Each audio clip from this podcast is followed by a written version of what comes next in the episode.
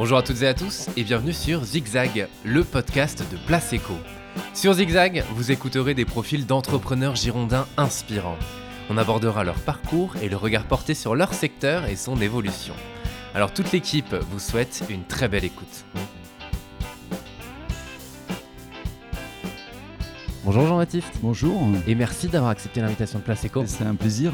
Ravi de te recevoir. Alors Jean-Baptiste, dans cet épisode, on va parler de ton parcours. Euh, un, un, assemblage de web avec l'agence Enki Technologies, la création du site 750grammes.com, l'un des sites de cuisine les plus connus en France, le site confidentiel.com aussi, qui totalise plus de 6 millions de visites mensuelles, et de vin, parce que tu as notamment repris le Château Casbonne en 2016, créé le mouvement Bordeaux Pirate et écrit un livre, Bordeaux, histoire de cépage. Alors Jean-Baptiste, qui es-tu? Je suis, euh, je pense, un entrepreneur avant tout, quelqu'un qui a envie de, de maîtriser son, son, destin professionnel et faire des choses qui m'animent, qui, qui me donnent ouais. envie. Et ce qui fait que ben, mon parcours professionnel étant, ayant débuté au milieu des années 2000, des années 90, j'ai très naturellement basculé sur l'internet, qui est un fil conducteur de tout ce que j'ai fait. Mmh. Donc j'ai débuté dans le vin, dans le négoce de vin à Bordeaux ouais. au milieu des, des, années 90. Et comme j'ai pas beaucoup de compétences ni de, de, réseau pour vendre du vin, ben, je suis très naturellement arrivé sur internet.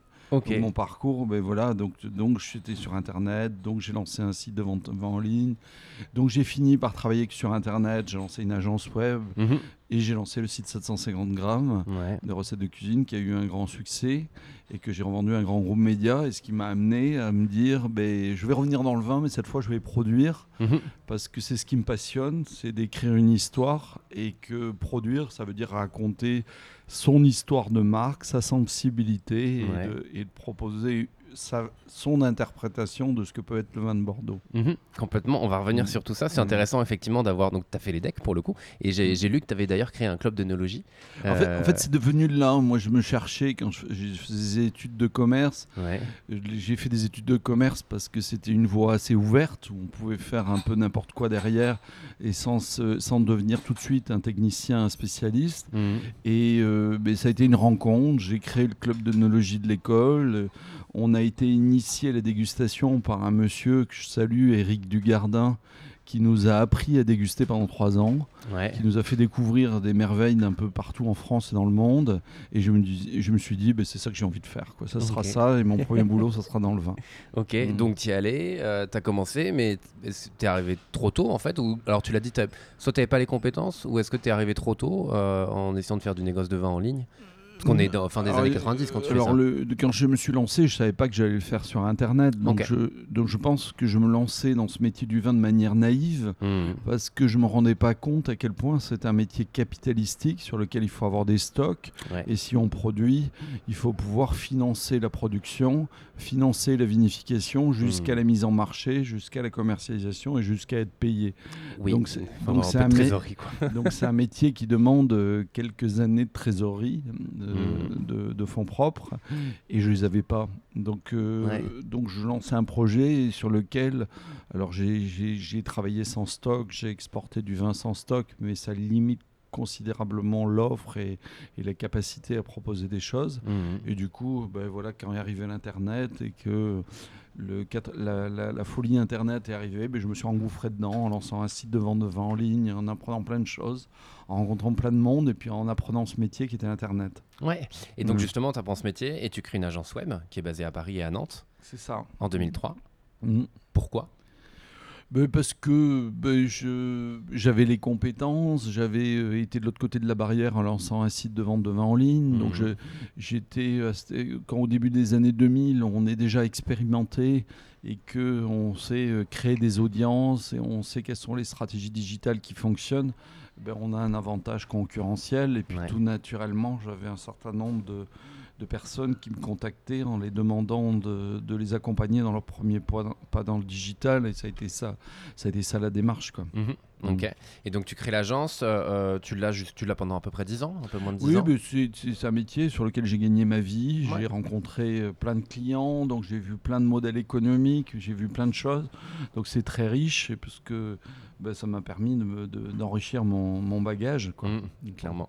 Et alors, euh, un, an, un an après avoir lancé ton agence, tu lances, tu crées le site 750grammes.com Pourquoi Oui, là aussi? Bah, parce que je suis un, je suis un touche à tout et puis Ouais. je suis quelqu'un de têtu. Donc mon, mon site de vente de vin en ligne s'appelle 75centilitres.com et donc ça n'a pas marché parce que c'était là clairement un peu trop tôt d'essayer en 99 d'essayer de vendre du vin en ligne. Ouais. Et c'est- euh, donc le, le- la promesse était intéressante, mais il n'y avait pas encore beaucoup de gens qui avaient un email, ne serait-ce qu'un email en, en 2000. Ouais, effectivement. Donc pour Donc- faire des newsletters en donnant quelques infos, il y avait, y avait pas grand monde derrière. On était quoi. au tout début, euh, tout le monde n'avait pas une connexion Internet, euh, on n'était pas encore sur le mobile et sur l'Internet accessible au mobile, Mhm. donc le marché n'était pas là. quoi. C'était juste Ouais. quelques précurseurs, quelques, quelques personnes qui s'essayaient à acheter du vin sur Internet au, au tout début des années 2000. Mhm.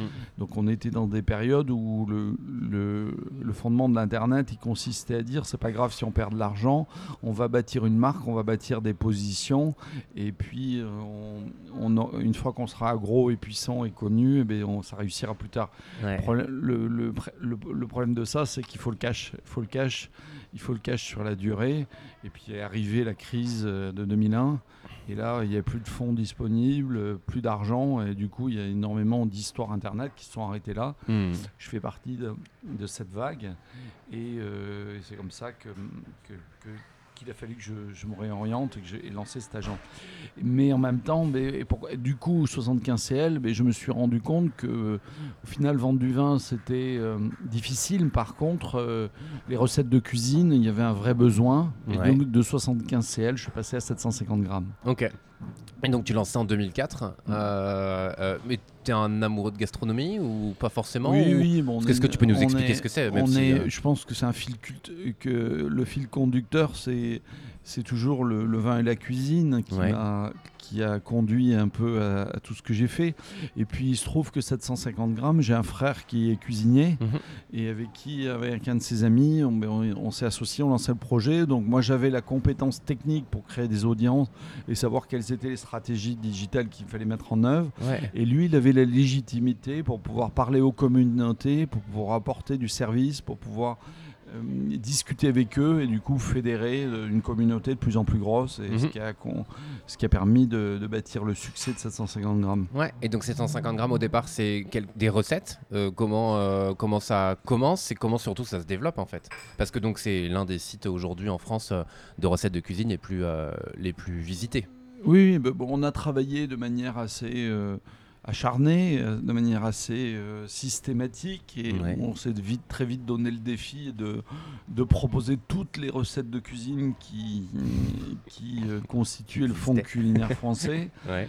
Euh, il y en a au minimum des bases, il y en a au minimum 3000 dans la recette de cuisine dans la française. Ouais. Assez vite aussi, on les a réalisés en vidéo avec une chaîne YouTube qui a, eu- qui a des millions d'abonnés et qui, euh, qui a vu des, des centaines de millions de vues et sur lequel on a réalisé toutes ces recettes en vidéo. Mhm. Mais euh, voilà, pour répondre au final à ce besoin qui est d'apporter une solution à chaque question que pose un internaute. Ok.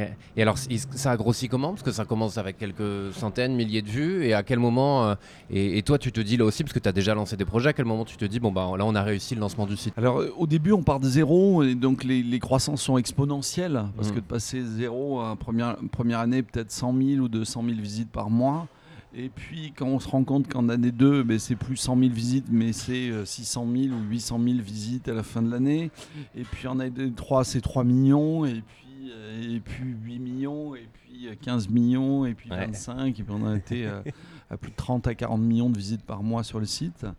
Euh, quand est-ce que ça devient un succès? Ça devient un succès quand on se rend compte qu'on gagne sa vie avec ça. Et au final, au final, c'est assez long. C'est, euh, on a commencé à gagner de l'argent à partir de 2009-2010, Ok, donc et c'est à partir ans, de ce moment-là où euh, le projet, euh, donc euh, oui, bien 5 ans, ouais. Mhm. c'est à ce moment-là le projet devient viable et, et je commence à, à m'y dédier et y passer de plus en plus de temps euh, jusqu'à être dédié à ce projet à partir de 2011. Ouais. Mm. Tu penses qu'aujourd'hui, on pourrait euh, lancer encore ce type de site avec du contenu gratuit? C'est très difficile, beaucoup plus difficile aujourd'hui. Aujourd'hui, il faut des angles de différenciation beaucoup plus forts, beaucoup plus marqués, Ouais. parce que on trouve déjà tout. Alors que dans ce début des années 2000, se dire que que y a, on retrouvait pas toutes les recettes dans Google en, Mm. en 2000. C'est-à-dire, Il y avait des recettes, on cherchait une pavlova, on la trouvait pas sur Google. quoi. Donc c'est assez inimaginable de penser qu'on puisse ne pas avoir une recette de cuisine euh, sur Internet en 2000. Et Complètement. c'était le cas, quoi. Ouais. Et du coup, euh, du coup, on était dans tout, tout le début de l'Internet. Donc aujourd'hui, il y a beaucoup de choses à faire à Internet, mais on ne serait pas sur les mêmes leviers euh, euh, de mass média euh, avec une couverture systématique, avec des audiences très fortes. Mhm. On serait plutôt sur des projets beaucoup plus spécialisés. Et puis il y avait des angles de développement qui seraient moins axés sur Google et le référencement naturel et plus basés sur de l'application, sur des communautés, sur de la viralité, Mhm. sur d'autres leviers de croissance. hein. Ok, ça Mm. marche. Et pour rester sur 750 grammes, tu as aussi euh, lancé avec euh, d'autres personnes en 2015 euh, 750 grammes la table. Et donc il y a trois restaurants Ah. maintenant à Paris, c'est ça? Oui, c'est ça. Donc mon frère a lancé, euh, s'est lancé dans la restauration en disant euh, on a une marque, on a une promesse qui est au final de, de sublimer la, la cuisine de tous les jours. Mhm. Et bien du coup, ben voilà, euh, aujourd'hui il a, il a, euh, un restaurant à succès dans le 15e arr- arrondissement qui est son, son navire à amiral Ouais. et sur lequel bah, il propose tous les jours. hein, c'est une, c'est- devient une belle, une belle, belle affaire en restauration puisqu'il fait euh, entre 300 et 400 couverts par jour Ah ouais. euh, en revisitant la brasserie, en, en cu- en proposant de la cuisine fraîche, des recettes dans, dans- dans des excellents rapports qualité-prix avec Ouais. une touche de, de- d'originalité qui fait le succès du restaurant. Ok, très chouette. Et donc toi, tu es associé là-dedans, et vous l'avez lancé ensemble, ça, dans Oui, la oui, foulée bah, de. bah, euh, je suis derrière, moi je suis, Ouais. je suis plus sur la dimension euh, gestion et marketing. je suis moins compétent pour la, pour la partie cuisine. Et puis accessoirement, c'est mon ambassadeur pour les 24 bonnes. Ouais, Ouais. effectivement, bien Mm. vu. Euh, et donc en 2016, tu, tu vends euh, 750 grammes à Webedia. Pourquoi, euh, pourquoi vendre? Parce que je commence à avoir d'autres idées, d'autres Ouais. projets, d'autres envies. Mhm. Parce que on moi, je suis avant tout un entrepreneur. Donc il y a une phase où on crée un projet et euh, il faut partir sur des nouvelles voies, il faut défricher, il faut innover. Et il y a une phase où une entreprise devient une entreprise qu'il faut gérer. Mhm. Et c'est pas tout à fait les mêmes compétences. Je pense que je suis un peu moins bon gestionnaire que je suis entrepreneur. Donc euh, euh, faire de la finance, optimiser les coûts, optimiser les revenus, op- optimiser les modèles économiques, c'est moins quelque chose qui me passionne. Ça reste, de, ça reste un métier de coup de tournevis, c'est-à-dire de faire en sorte que tout soit bien réglé et tout marche bien. Hmm. Et euh, je dois être moins bon bricoleur. Quoi. Bon, t'as quand même réussi à gérer quelques boîtes pendant longtemps, donc c'est que t'arrives à, t'arrives à Bah, on bricoler est- un petit peu quand même. Oui, mais après il y a plusieurs façons de gérer une entreprise. On a Ouais. une- euh, mais je suis pas, je suis pas, j'ai pas un profil de gestionnaire. Ok. Euh, pour parler d'un autre site, comme je te disais, on va d'abord rester un petit peu dans le web et après on va, on va parler du vin. Euh, confidentiel, en 2011 Confidentiel, c'est une rencontre au moment de 750 grammes. On est Ouais. parti de- sur le domaine du féminin et on a, c'était une amie, Agnès, qui avait créé ce site et on a rapproché Confidentiel de 750 grammes pour lancer un site féminin Mhm. très basé sur les communautés, très basé sur Facebook et Instagram. Ouais, Il y a une, il y a une communauté très très forte avec un ton, une ligne éditoriale. Et du coup, euh, bah, euh, ça a une place sur le marché Mhm. du féminin, mais qui un marché concurrentiel et difficile. Donc on, on travaille beaucoup sur des opérations communautaires là-dessus. Et, euh, et c'était quoi, toi, le, enfin, euh, euh, entreprendre là-dedans? L'idée, c'était, c'était quoi les, les objectifs ou en fait le, enfin, parce que souvent en entrepreneuriat, je parle souvent de plaisir, moi aussi quand même. Enfin, on fait ça pour euh, se faire important, plaisir, ouais. c'est important. Euh, qu'est-ce qui, qu'est-ce que t'aimais faire dans ces lancements de sites et ces, et ces animations de communauté? Là aussi, 750 grammes confidentiels. Euh, c'est c'est quoi? C'est se dire on va avoir de plus en plus de monde, c'est se dire euh, se lancer le défi de se dire ouais, je peux en vivre et de mieux en mieux. Euh, c'est apporter du contenu aux gens, c'est, c'est quoi? Au- Quand on débute, on veut gagner sa vie. Ça, me- Ouais. ça me paraît évident que c'est un préalable d'un chef d'entreprise de se dire qu'il va gagner sa vie avec son travail Mhm. et il va gagner lui-même sa vie. C'est-à-dire que fondamentalement, on est beaucoup plus fier de gagner sa vie avec un projet qu'on a vu naître que gagner sa vie en étant euh, rémunéré pour ça. Ouais.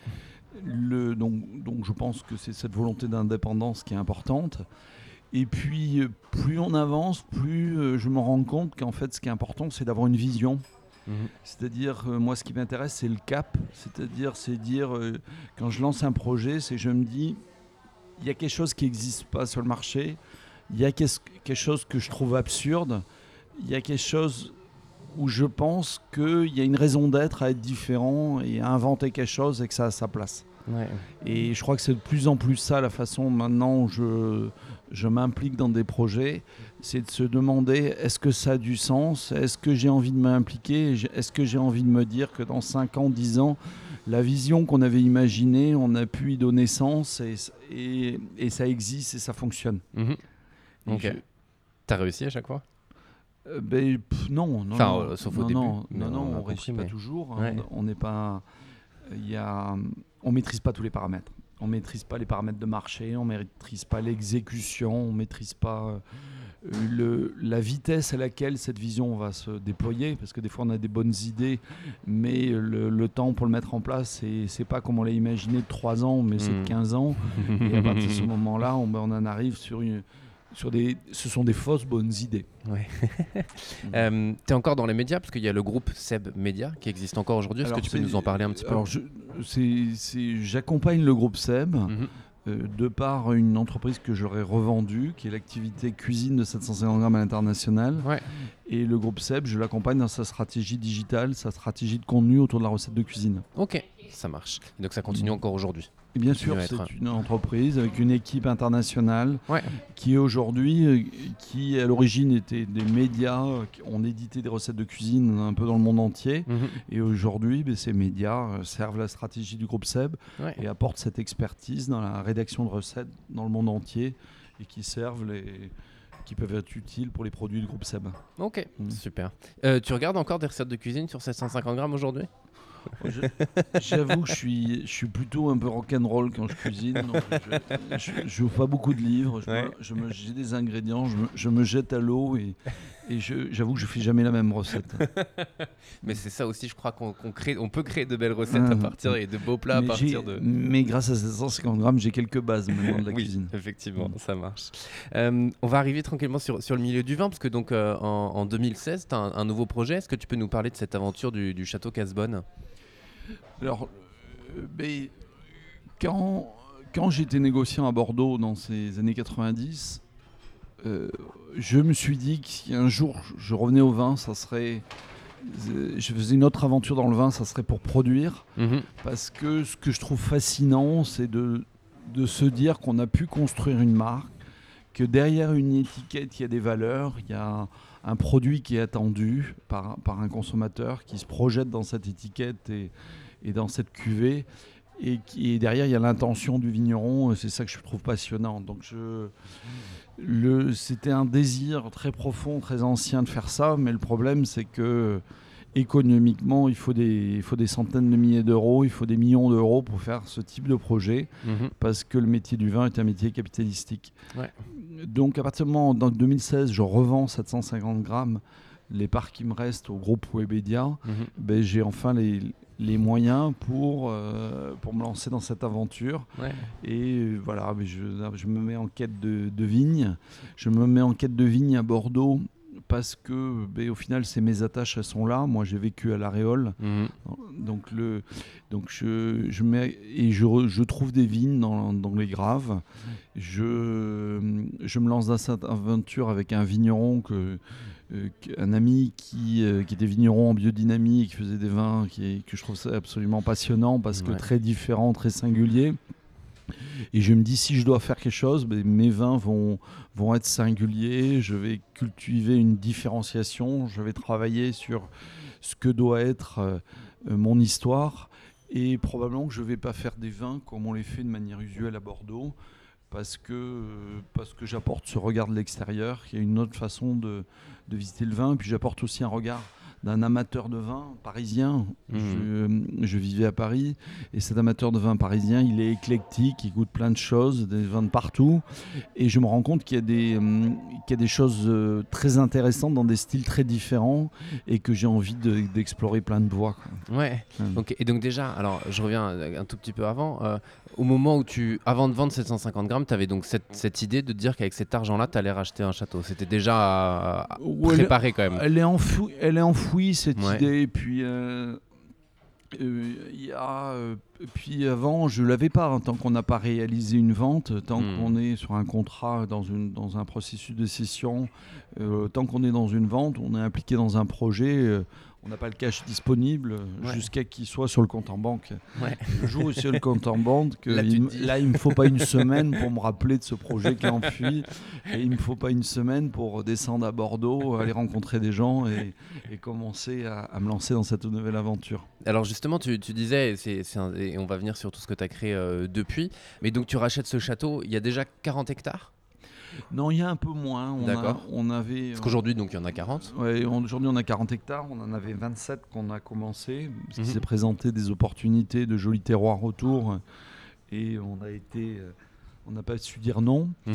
Euh, et de- donc, donc voilà, oui, on démarre. à- donc on démarre avec un projet relativement gros. Parce Ouais, que même- de partir de zéro, de se dire qu'on va avoir 40 hectares, qu'il va falloir commercialiser tout ça, tout en n'ayant pas d'historique, puisque Mhm. je- le- la marque que je crée autour de Château Casbonne, elle est fondamentalement différente, elle adresse de nouveaux publics, de nouveaux consommateurs, elle a- elle a- forcément c'est une autre approche de goût.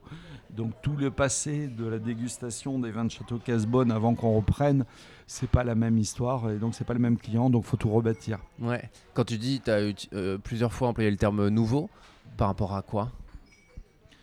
Enfin, qu'est-ce qui change en fait? Alors, qu'est-ce qui- beaucoup de choses, beaucoup de choses. Déjà, euh, il y a une approche de la gamme, Mhm. une approche de la gamme. C'est-à-dire, j'ai une gamme assez structurée. Aujourd'hui, j'ai 16 cuvées autour de 4 gammes. Euh, avec une logique qui est de, des gammes classiques, des gammes classiques bordelaises, sur une gamme plutôt de vin sur le fruit, plutôt une gamme, euh, le grand vin, autour de vin sur le bois, avec, un élevage en fût de chêne. Mhm. Et après, je rajoute de- deux gammes qui sont innovantes à Bordeaux, puisque je rapporte ma, ma culture d'amateur de vin de Bourgogne et je lance une gamme de parcellaires avec une vraie identification de se dire pourquoi on n'y référait pas chaque terroir de manière indépendante pour montrer la singularité et toute la variété de terroirs qu'on a sur une même propriété. Ouais. Donc ça c'est innovant à Bordeaux parce que ça demande de gérer des gammes, beaucoup d'étiquettes, beaucoup de cuvées dans des petits volumes. Donc c'est c'est pas tout à fait la culture du vin où Bordeaux a une culture de la marque Mhm. et, et- et tout, tout consolider autour d'une marque forte et derrière être capable de distribuer des volumes importants pour pouvoir distribuer son vin dans le monde entier autour d'une gamme forte. Ouais. Donc ça, autour de, cette, de, de mon approche de gamme, je suis fondamentalement différent. Mhm. Et puis, euh, très vite, je, je me commence à m'intéresser à l'histoire du vin de Bordeaux, à me demander comment était le vin de Bordeaux au 19e siècle. Et je me rends compte qu'il y avait une centaine de cépages autrefois dans nos vignes, alors qu'aujourd'hui, ben, il y en a, il y a deux cépages principaux en rouge, deux cépages principaux en blanc, Mhm. et que le Bordeaux se résume souvent à du Merlot ou du Sauvignon. Et euh, ben, je commence à ouvrir ces livres, euh, ouvrir énormément de littérature, et puis très vite je me dis, ben, je vais être la première propriété qui va replanter tous les cépages qui ont existé à Bordeaux. donc dès, Beau défi. dès 2017, je, euh, donc euh, moins d'un an à- avant d'avoir débuté l'aventure, ben, je vais rencontrer des ampélographes, je vais dans des conservatoires de cépages, et peu à peu, j'ai la, je, je, je définis la liste de ces cépages parce que cette liste n'existait pas quand je suis arrivé. Personne n'était Mhm. capable de me dire quels étaient les cépages qui étaient autrefois plantés à Bordeaux. Il y avait pas de, il y avait rien du tout, aucun, aucun ouvrage. aucun livre, aucun ouvrage, aucune littérature et aucun écrit sur le vin de Bordeaux qui relate cette histoire. Ok. Pourtant, ça reste quand même. euh, Enfin, le, le vin de Bordeaux, ça fait des années que je, je sais pas, je pense au, au CIVB ou à, ou à plein d'autres. Oui, mais appelez- le, le, le- le vin de Bordeaux fait le storytelling de ce qui vend aujourd'hui. C'est-à-dire, pourquoi parler de Mansin, de, de Pardotte, de Saint-Macaire, alors qu'on n'en a pas à vendre et qu'on sait même pas, on a même oublié que ces cépages existaient. Ouais. Et en parler, c'est déjà la promesse d'en planter, parce qu'en parler, ça veut dire qu'il y a des consommateurs curieux qui vont dire, est-ce que tu peux m'en faire en goûter? Mhm. donc à partir du moment où je- le vin de Bordeaux parle de ces cépages, ça veut Ouais. dire déjà qu'il prend l'engagement de les planter. Donc Ouais. le vin de Bordeaux n'a jusqu'à ce jour pas eu la volonté de parler de ces cépages parce qu'il considérait que qu'il avait des cépages formidables, ce qui, est, ce qui est vrai dans la littérature. Bordeaux a conservé des, des cépages extraordinaires. Quoi. Le, le Sémillon et le Cabernet Sauvignon, on peut guère faire mieux à Bordeaux. Bon, Mhm. mais euh, ce qui m'intéresse, c'est de se dire derrière ces grands blockbusters, ces grands cépages, au final, il y a beaucoup de singularité dans des cépages derrière, beaucoup d'originalité, beaucoup de palettes aromatiques, beaucoup d'expressions différentes, mhm. et que je pense qu'il n'y a pas de meilleurs cépages, il n'y a que des cépages différents. Mhm. Et du coup, euh, j'ai aussi coutume de dire, c'est comme si on disait à un peintre, tu as trois couleurs élémentaires, débrouille-toi à faire un tableau. C'est un peu pauvre, quoi. Alors, on va y arriver avec les trois couleurs élémentaires. On va arriver à faire n'importe quel tableau. Et Mais je pense que Van Gogh, sur sa palette, il utilisait un peu plus de couleurs. Et, pour moi, c'est pareil, quoi. Je veux dire, c'est de se dire si demain j'ai. Euh, alors là, j'en ai 26, c'est pas Jean Mévin, j'en ai très bientôt, je vais en avoir 57. Et puis, ah euh, je pense que je vais pas m'arrêter là parce que entre le moment où j'ai établi cette liste de 57 cépages, j'en ai identifié 5 ou 6 de plus. Au fur et à mesure que j'avance, euh, en fait, c'est une boîte de Pandore et on, découvre de toujours de nouvelles choses.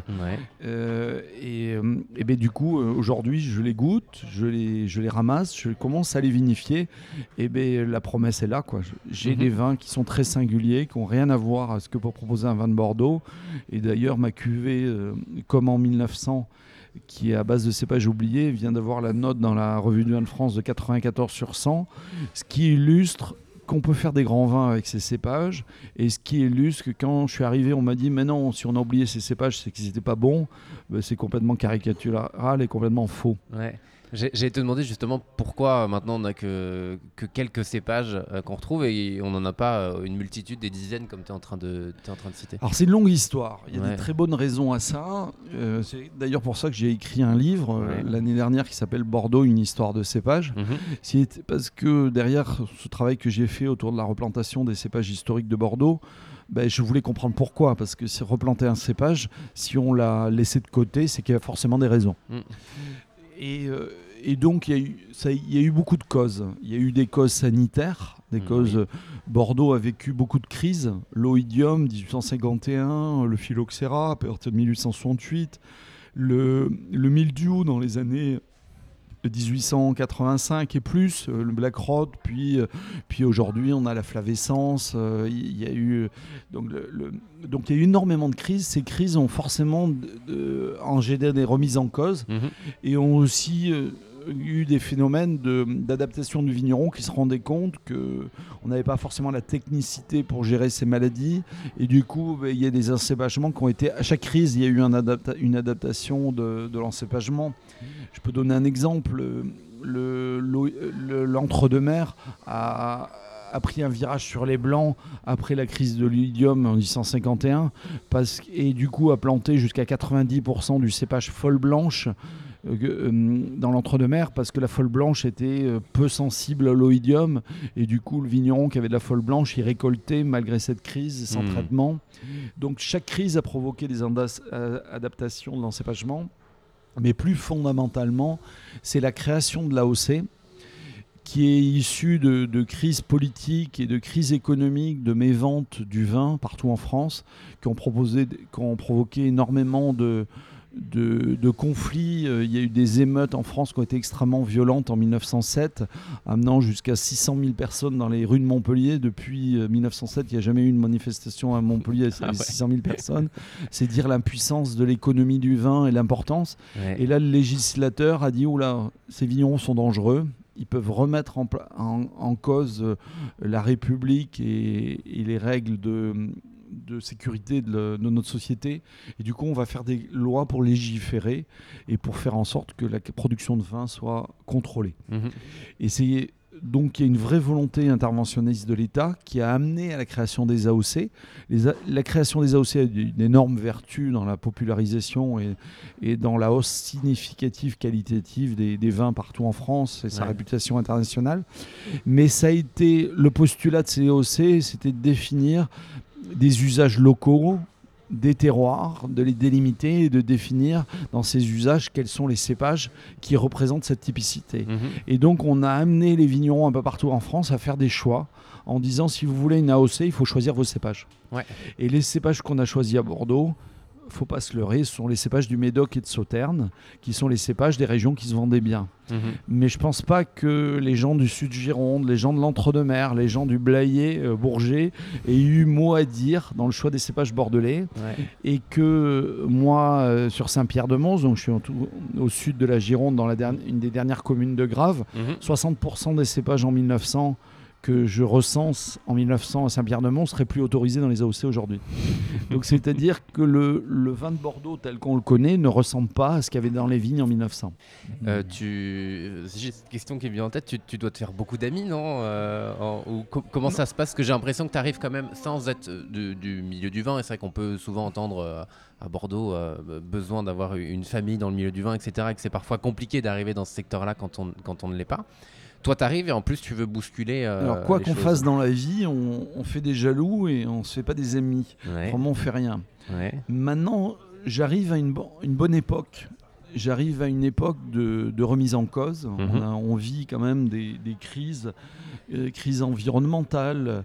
euh, on a une crise, on vient de sortir d'une crise sanitaire. On a des crises de, de l'évolution de la consommation de vin avec une baisse sensible de la consommation de vin. Donc il y a Mhm. énormément de remise en cause de l'économie du vin qui fait qu'on est obligé de boucher. Et moi, je, je pense que j'arrive au bon moment. C'est-à-dire que je suis quelqu'un qui incarne une voie de changement. Mhm. Je pense que je suis observé. Et d'ailleurs, il y a beaucoup de vignerons qui viennent me voir. Là, tout à l'heure, à 11h, j'ai un vigneron qui arrive dans mes vignes pour discuter avec moi du travail que j'ai fait et de voir si, si oui ou non, il y a des pistes qui l'intéressent dans son travail. Ouais. Donc non, non, j'ai beaucoup de gens qui viennent me voir, qui ont ce réflexe de curiosité, qui sont intéressés par ma démarche. Ok, très Ouais. chouette. Et euh, Château Casbonne, euh, donc pour le coup, euh, tu fais du rouge et du blanc? Alors je fais du rouge, je fais du blanc, je fais des pétillants, je fais du rosé, je fais, je fais des vins de macération, donc du vin orange. Ouais. J'ai pas de limite. Je- à partir du moment où on arrive à faire avec du raisin quelque part un produit quelque part dans le monde et que ce produit euh, je l'adore, c'est-à-dire ce- cette interprétation du vin m'intéresse. Mhm. J'ai pas de limite quoi. S'il faut que je fasse des liquoreux façon Tokai un jour, je ferai des liquoreux façon Tokai.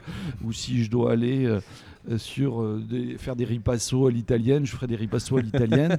sous réserve que j'ai envie, que j'aime ces vins et que j'ai envie de refaire mon interprétation de ça. Ouais. Donc j'ai une gamme très large avec beaucoup de cuvées, beaucoup d'innovation. On, on innove sur des nouvelles méthodes de vinification tous les ans. On teste des choses. on- ça marche, ça marche pas. Par exemple l'année dernière, j'ai fait une, une cuvée qui s'appelle Qui est Yin, Qui est Yang, où j'ai décidé de co-fermenter des raisins blancs et des raisins rouges, ce qui est interdit dans les appellations bordelaises. Mhm. Donc ça me fait un vin en vin de France qui est tr- très intéressant en termes d'a- d'aromatique, en termes de fraîcheur, en termes d'équilibre, qui est plus un, un gamay à la bordelaise. Ouais. Donc je, je pense que je vais investiguer encore beaucoup de voies, essayer plein de choses, sans a priori, avec le, le- la seule règle de est-ce que j'ai envie de le boire. Quoi, Ouais. Ouais. Mm. Ok. Et alors c'est marrant que tu parles d'innovation justement parce que juste avant de commencer cette interview, tu me disais que l'innovation dans le milieu digital et dans le milieu du vin, il y avait un, un léger décalage en termes de timing. Bah, c'est ma force, c'est-à-dire que mon parcours digital fait que j'ai- euh, j'ai été habitué à, à me remettre en cause sur des cycles hebdomadaires, mensuels, à, à apporter de l'innovation tous les mois. Mhm. à changer de modèle économique, peut-être souvent, euh, peut-être tous les six mois, tous les ans, euh, d'incurver mon modèle économique, nécessité par, par cette économie du digital qui est un peu folle et qui est très fatigante. Mhm. Et du coup, j'arrive dans un- cette économie du vin où les cycles de décision sont à 5 ans, 10 ans, on plante de la vigne pour 50 ans, et sur lequel, du coup, euh, innover, on est souvent amené à prendre du temps pour réfléchir, à bien peser le pour et le contre. Donc je suis un peu, un peu plus chien fou que l'ind- l'industrie du vin, c'est-à-dire euh, quand je vois un cépage qui en 1850 on me dit le plantez pas, il est pas bon, euh, ça aiguise ma curiosité, je le plante quand même, je le plante quand même parce que je sais pas ce que ça veut dire pas bon en 1850, Ouais. donc ça ça m'intéresse, ça m'intéresse de voir. Donc je fais euh, beaucoup de conneries, ça faut pas. Je, je- je- des fois je vais dans des, dans des dans des je fais des choix qui sont euh, qui s'a- qui s'avèrent hasardeux, mais je pense que c'est comme ça de ça que naît l'innovation. Et je pense que c'est une des valeurs fondamentales de ma marque Château Casbonne, Mhm. c'est- de se dire que la marque elle est là, les produits que je propose ont des caractéristiques aujourd'hui, mais j'espère que j'aurai fait du chemin dans 5 ans et que j'aurai d'autres choses nouvelles à proposer et que mon image aura changé et que mes produits auront changé. Ouais, chouette. Mm. Tout ce que je te souhaite pour le coup. Euh, tu peux nous parler de Bordeaux Pirate, s'il te plaît? Ah ben Les Bordeaux Pirates, c'est hum, c'est une conviction de par mon parcours d'amateur de vin, en fait, à l'observation de ce qui s'est passé dans pas mal de régions françaises, mmh.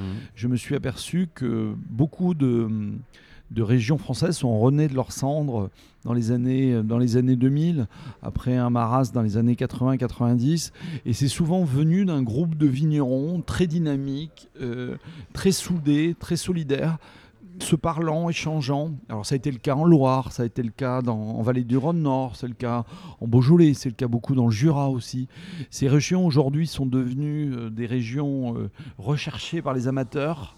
Aujourd'hui, trouver des vins du Jura, c'est très compliqué parce qu'il n'y a plus de vin à vendre, tellement les amateurs euh, veulent déguster des, Savagnins, des Savagniens, des Savagniens houillés, des Poulsards, des Trousseaux. Et, en fait, je pense que fondamentalement, ça vient de cette émulation qui vient entre tous ces vignerons qui font qu'ils progressent ensemble et qui progressent très vite. Mhm. Et quand je suis arrivé à Bordeaux, j'ai plutôt observer un milieu du vin de Bordeaux assez. Euh, chacun reste chez soi. On a peu de cérémonial, peu d'occasions de se rencontrer. Ou si on se rencontre, c'est dans le cadre du syndicat, c'est-à-dire dans le cadre de son, sa propre appellation.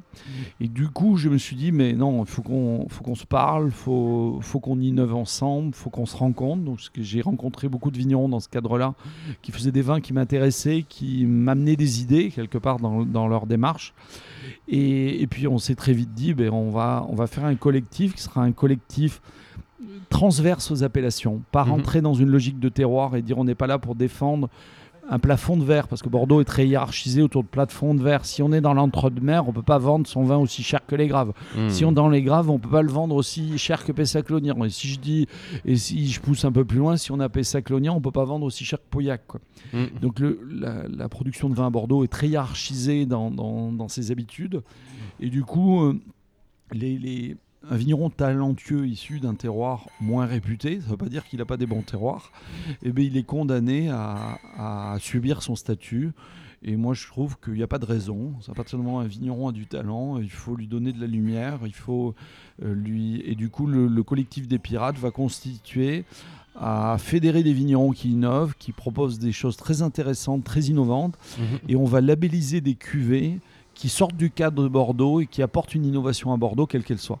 Ok, tu vas mm. vraiment mettre un, pavé dans la mare euh, pour. Euh, C'est un autre regard, un autre regard, une autre clé d'entrée sur le vin de Bordeaux, qui est moins, moins une clé d'entrée terroir et statutaire, mais qui est une clé d'entrée sur euh, l'innovation de certains vignerons. Mhm.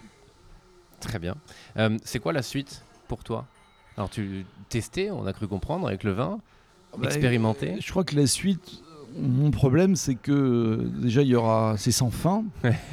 je pense que j'aurai pas assez de cette vie pour, euh, pour finir le travail que j'ai commencé. Parce mhm. que de se dire que je replante tous les cépages qu'on oublié à Bordeaux, ben, ça veut dire que c'est un boulot de 10 ans, 20 ans, 30 ans pour que je puisse observer ces cépages, voir quelles sont leurs caractéristiques. Donc, il faut les planter. Ça demande 3 ans, il faut les récolter et puis après, il faut vivre toutes les expériences. Il mhm. faut vivre des années où il gèle. Il faut vivre des années où il pleut trop au, printemps. Il faut vivre des années à maladie. Il faut vivre des années de sécheresse. Il faut vivre des années où il va pleuvoir pendant les vendanges et les conditions sanitaires vont être déplorables. Et dans tous ces contextes, il va falloir que j'observe sur tous ces cépages. Il n'y aura pas de cépage parfait, mais il va falloir que je comprenne sur chacun de ces cépages qu'est-ce qu'il a comme qualité, qu'est-ce qu'il a comme défaut. Et ensuite, qu'est-ce que je peux en faire mhm. C'est-à-dire euh, à quoi il va me servir, dans quelle cuvée, pour quelle intention et, et, en fait recomprendre la motivation du vigneron en 1900 qui dans ce contexte-là avait une... Je pense que le vigneron de 1900, il n'était pas plus con que nous. S'il plantait 100 cépages dans les vignes, c'est qu'il avait 100 bonnes raisons de planter ces 100 cépages. Et le problème, c'est qu'on a perdu la littérature, qu'on a perdu ce bon sens-là, qui est de comprendre la motivation qui, était, qui présidait au choix de chaque cépage. Mhm. Et ben, mon travail de, des 10-20 prochaines années, après je pense que je serai peut-être un peu fatigué, euh, des 10 prochains, 20 prochaines années, ça va être de répondre à cette question. Très bien. Euh, qu'est-ce que tu aurais euh, comme, comme conseil à donner à des personnes qui soit, soit entreprennent, soit qui sont déjà chefs d'entreprise et ouais, des conseils à donner pour.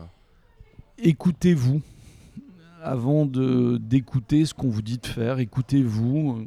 Je pense que le principal moteur, c'est de se lever le matin et d'avoir envie de faire ce qu'on a décidé.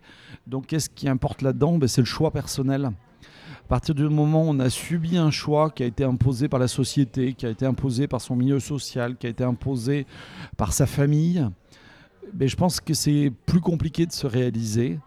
Et je pense que si on s'écoute et qu'on fait exactement euh, on arrive à comprendre ce qu'on a envie de faire, on est animé par ce désir, je pense que les choses sont plus simples et puis je pense qu'on est, on est meilleur. Quoi. On est mmh. meilleur, on est plus compétent, on, pousse plus loin, on approfondit plus, on est plus perfectionniste et on va plus loin. Parfait. Jean-Baptiste, merci beaucoup. De rien, à très vite. À très vite. Merci à toutes et à tous pour votre écoute. Toute l'équipe de Placeco est ravie de vous avoir présenté ce nouvel épisode de podcast. On vous invite maintenant à nous retrouver sur les différents réseaux sociaux ainsi que sur le site placeco.fr pour retrouver toute l'actualité économique du département. A très vite